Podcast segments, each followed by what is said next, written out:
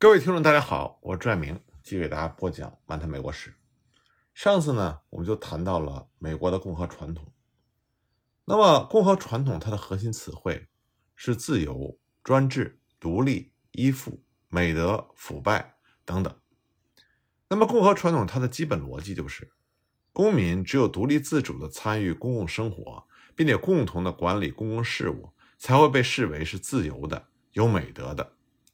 共和传统呢，推崇的是混合政体，因为混合政体才能够不同的社会阶层共同的管理公共事务，那么不同的社会阶层之间可以相互的制衡，防止任何一个社会阶层独大之后陷入腐败。公民独立呢，要靠特定的社会经济条件来保障，那就是财产在公民之间广泛并且大致平等的分配，无论是专制还是财产的垄断。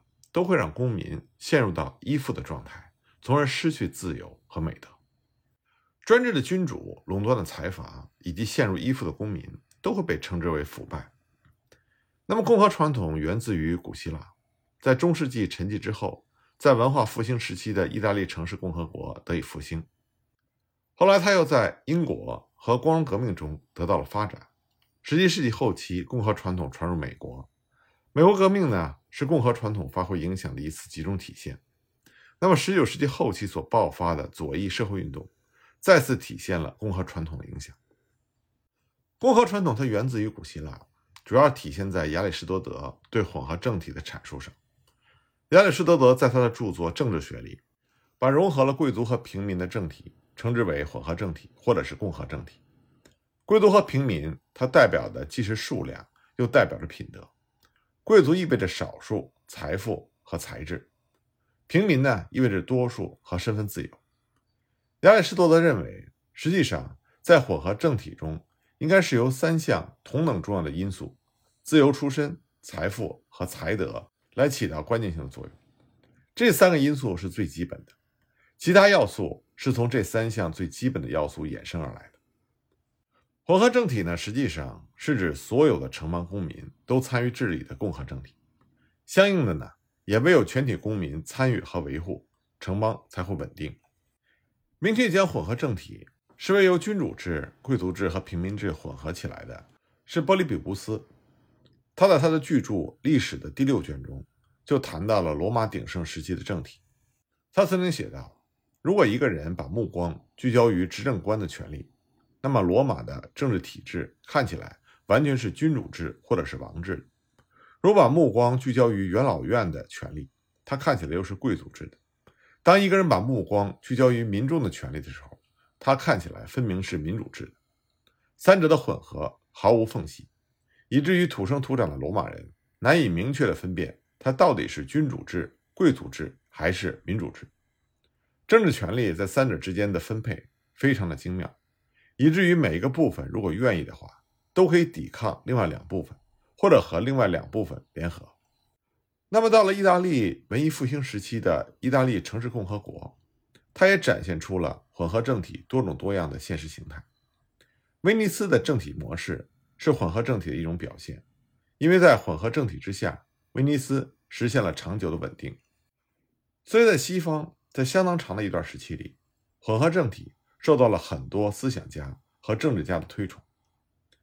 英国的政治体制首次被解释为混合政体，是在陛下对两院十九条提议的答复中。这是查理一世因法尔克兰德子爵和约翰克勒佩波爵士的请求而颁布的官方文件。在这份文件里，曾经写下了这样一段话：他说，人间有三种政体，绝对君主制、贵族制和民主制。他们都有自身特殊的利弊，你们祖先的经验和智慧把它们混合在一起，赋予了本王国所有三种政体的优点，避免任何一种政体的弊端，让三个等级之间长久的保持平衡。他们在各自的渠道中流淌，不会因为这一边漫到另外一边而引起洪水泛滥。绝对君主制的弊端是暴政，贵族制的弊端是宗派和分裂。民主制的弊端是骚乱、暴力和放荡；君主制的好处是将民族统一在一个首脑之下，以抵抗外敌来犯和内乱；贵族制的好处是让国家最优秀的人能够为公共的福祉集思广益。民主制的好处，则是自由、勇气以及自由所带来的勤奋。那么，在美国殖民地时期呢，混合政体的思想就由英国传入了美国。大力推崇混合政体的美国人是约翰·亚当斯，他也是美国第二任总统。亚当斯在发表对政体的见解的时候就说道：“当三个自然的阶层——上层、中层和底层——都能够在政府中得到代表，并且根据宪法的规定相互监督对方，并且按照法律互相限制对方，只有这样。”才会产生公共福祉的竞争，分歧也才会对国家有利。美国的政体从一定程度上来说，就是按照这个原则设计。三个自然阶层相互对立，但同时又属于一个共同体。共和传统呢，在殖民地时期传到了美国，在美国这种特殊的环境里，又得到了新的阐释。美国独立革命是共和传统在美国第一次集中的体现。殖民地和宗主国在经济问题上的纠纷。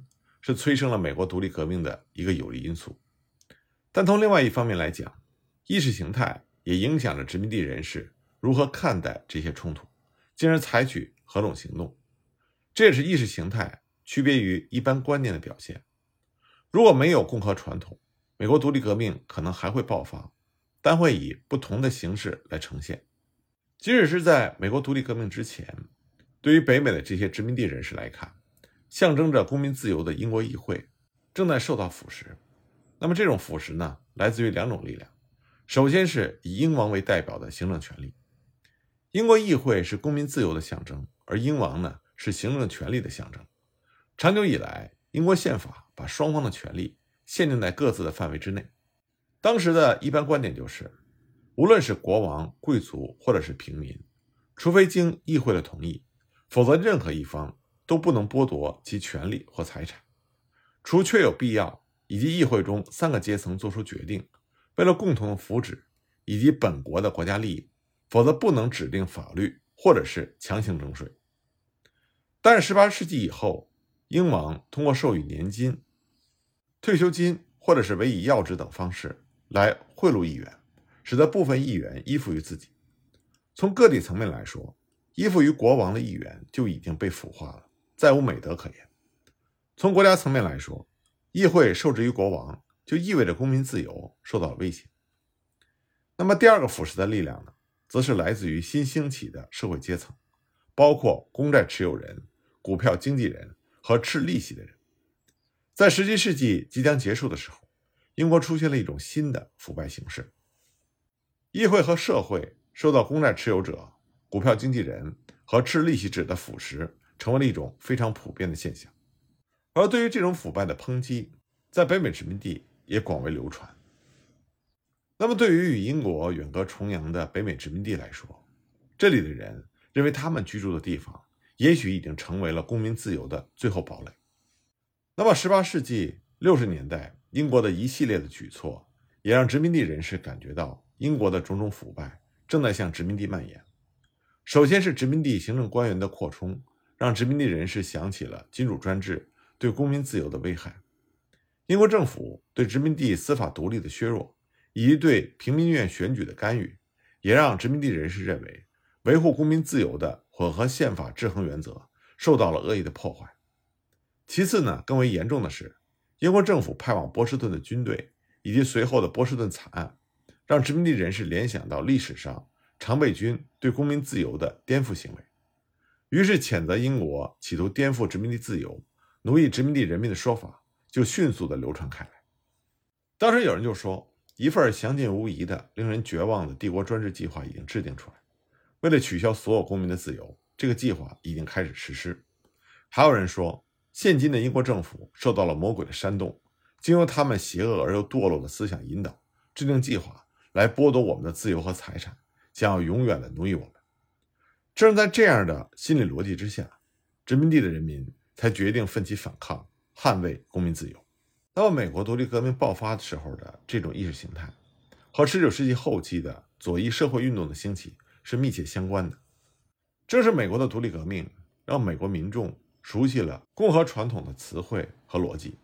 所以呢，当威胁到公民自由的另外一种势力，也就是垄断势力崛起之后，美国公民就是从共和传统中为其行动找到了正当性的支持。像美国社会党的杰出领袖德布斯，他就经常的提醒美国民众要回想一下美国独立革命，他试图唤醒的就是民众心中的那种共和精神。那么，任何一种社会运动的发生，不仅要有利益的刺激，还要有信念的支持。信念呢，在19世纪后期发挥了重要作用。曾经有人归纳了美国历史上的四个信念的激情期，19世纪后期就是这四个信念激情期的之一。那么，信念的激情期往往具有几个共同的特点：首先呢，不满到处存在；二，政治理念得到高度重视。并且在论战中扮演重要的角色。三，在公众的讨论中，传统的美国价值受到强调。四，对理想和体制的裂痕充满着道德上的义愤。在美国人看来，垄断势力带来的后果和专制权力有着相似之处。垄断势力本身意味着严重的依附，同时呢，垄断势力又对工人、农民和中产阶级构成了压迫。垄断势力还贿赂了政府官员，包括议员、行政官员和法官，使其陷入腐败。此外，垄断势力还指使政府派出军队镇压工人罢工和农民运动，激起了工人和农民对于常备军的愤恨。也就是说，19世纪后期的经济变革威胁到了公民自由得以维持的经济基础。经济不独立，它本身就意味着依附和腐化，更不用说经济势力对政治的腐蚀了。所以呢，南北战争之后，就激发了原来殖民地反抗英国的心理逻辑再次的出现。工人、农民和中产阶级就诉诸于共和传统，来谴责垄断势力。一八二八年十二月，乔治·亨利·埃文斯就为纽约工人党起草了《工人独立宣言》。一八三二年，在纽约召开的平权党大会上，工人和农民又联合通过了一份《权利宣言》。一八三五年呢？为了争取十小时工作制，费城总工会又举行了罢工。罢工通告强调了过长的劳动时间，首先损害的是工人的公民身份，而并不是身体健康。因为过长的劳动时间让工人没有时间参与政治生活。继费城罢工而起的波士顿罢工也强调了共和国的光荣、自由和稳固有赖于工人阶级的美德、健康和幸福。同样，公民的美德优先于健康和幸福，被波士顿的工人放在了第一位。他们认为，公民的美德的前提就是身份独立，而依附于资本家就意味着独立的丧失。在美国工人来看，这与依附于主人的奴隶并无二致。所以呢，工人们在表达不满的时候，经常把自己比作是奴隶。所以，我们就可以看到，在南北战争之后，公民自由、美德、独立。依附以及奴隶这些词汇就已经被美国工人用来批评产生垄断的商业寡头。美国工人使用的正是共和传统的政治语言，他们将令人讨厌的资本家描绘为旧世界的寡头。那么这些资本家在道德和政治方面有着共通之处，那就是傲慢、专制，被高额回报带来的奢侈所吸引，被利润和权力所腐蚀。与其将他们视为雇主，不如把他们视为是奴隶主。这个时候，美国工人的利益诉求主要是由大体连贯的三部分组成的。第一呢，是工人组织强调工业势力和金融势力破坏了工人的美德、独立。一八六七年，美国全国劳工同盟在芝加哥召开了全国代表大会，大会发布的纲领和政治行动决议中就指出，工人联合的目的是为了保护自己的公民权利，因为肆无忌惮的银行家和实力者通过糟糕腐败的立法。在损害工人的权利，但同时呢，他也指出，责任并不全在银行家和实力者，美国民众也应该对此负责。公民的政治冷漠让垄断者有机可乘，他们利用高额的津贴贿赂议员，使立法机关陷入腐败。以这种方式，他们盗取了大量本来应该属于民众的土地。我们可以看到，这里就有了和独立革命时期的类似点。十七世纪末、十八世纪初。英国国王也是使用年金来贿赂议员，让议员依附于自己，这就是当时北美殖民地人士所谴责的英国议会的腐败表现。那么，同样的事情在19世纪后期再次发生，只不过这个时候贿赂议员的不再是国王，而是垄断势力。1869年9月2日，工人前进报》就刊登了工人改革党的纲领。这纲领就声称，自由极易丧失，工人要时刻警惕。投机者和银行家时刻谋划着要夺取工人的劳动成果，工人必须奋起反抗，来揭穿他们的腐败的政治图谋。只有这样，优良政体所必备的权利平等和正义才可以恢复。那么，从工人改革党的论述就可以看出，他们所说的腐败最令人痛恨的首要原因，不在于经济上的损失，而在于他对公民美德构成了危害，而公民美德。对于维持共和政体来说是必不可少的。在一八六六年，美国全国劳工大会所发布的《全国劳工大会告合众国工人书》中，再次强调了过长的劳工时间使得工人无暇培养好公民所需要的美德和才智。其中呢，还明确指出，共和制的成功依赖于工人阶级的美德、才智和独立。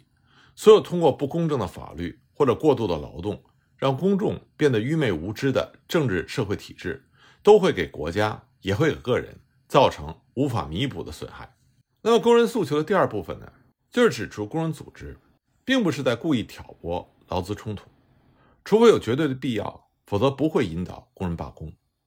既然垄断势力损害了工人的美德，危害到了共和政体，那么工人就有必要采取行动。但考虑到罢工是阶级对抗的体现。美国工人优先选择的是政治参与，而将罢工视之为最后的手段。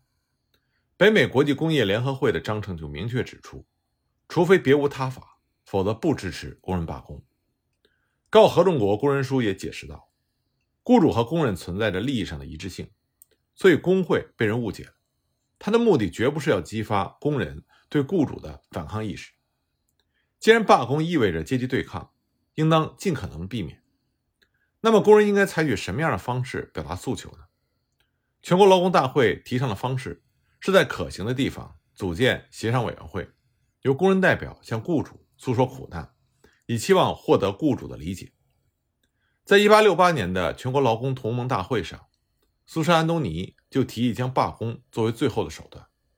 他谈到了美国和欧洲的区别。他说：“欧洲要么处于君主制，要么处于寡头制下。”因此，欧洲工人只能通过罢工表达不满。